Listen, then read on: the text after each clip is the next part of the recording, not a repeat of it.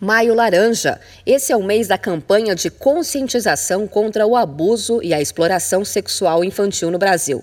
A ministra da Mulher, da Família e dos Direitos Humanos, Cristiane Brito, falou das ações do governo para enfrentar esse problema. A ministra ressaltou a criação de um aplicativo lúdico chamado SAB, voltado para que a própria criança denuncie o abuso. A criança tem dificuldade, talvez pelo medo, sabemos sim que há um, um, mito de que a criança mente, que ela inventa, só que eu preciso também deixar claro aqui que é, só 8% dos casos são inverídicos. Então, pais, Acredite nos seus filhos. A ministra Cristiane Brito fez um apelo para que as pessoas, ao presenciar uma violência, acionem imediatamente a polícia ou denunciem a qualquer sinal de abuso infantil.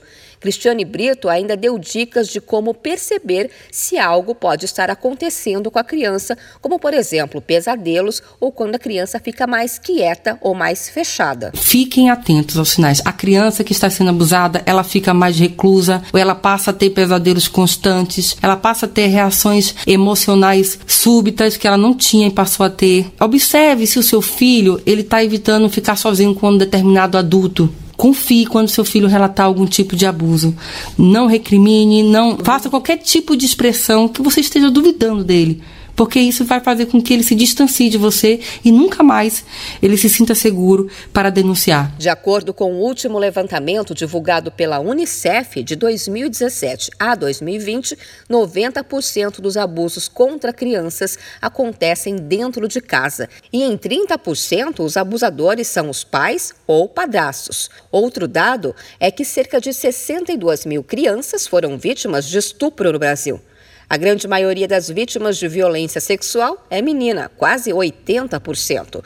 Um número muito alto de casos envolve vítimas entre 10 e 14 anos de idade, sendo 13 anos a idade mais frequente. Para denunciar, uma opção é o Disque 100, que funciona de segunda a domingo, 24 horas por dia. A ligação é gratuita e o anonimato é garantido. A denúncia também pode ser feita por aplicativos como o Telegram e o WhatsApp do Ministério da Mulher, da Família e dos Direitos Humanos. De São Paulo, Luciane Yuri.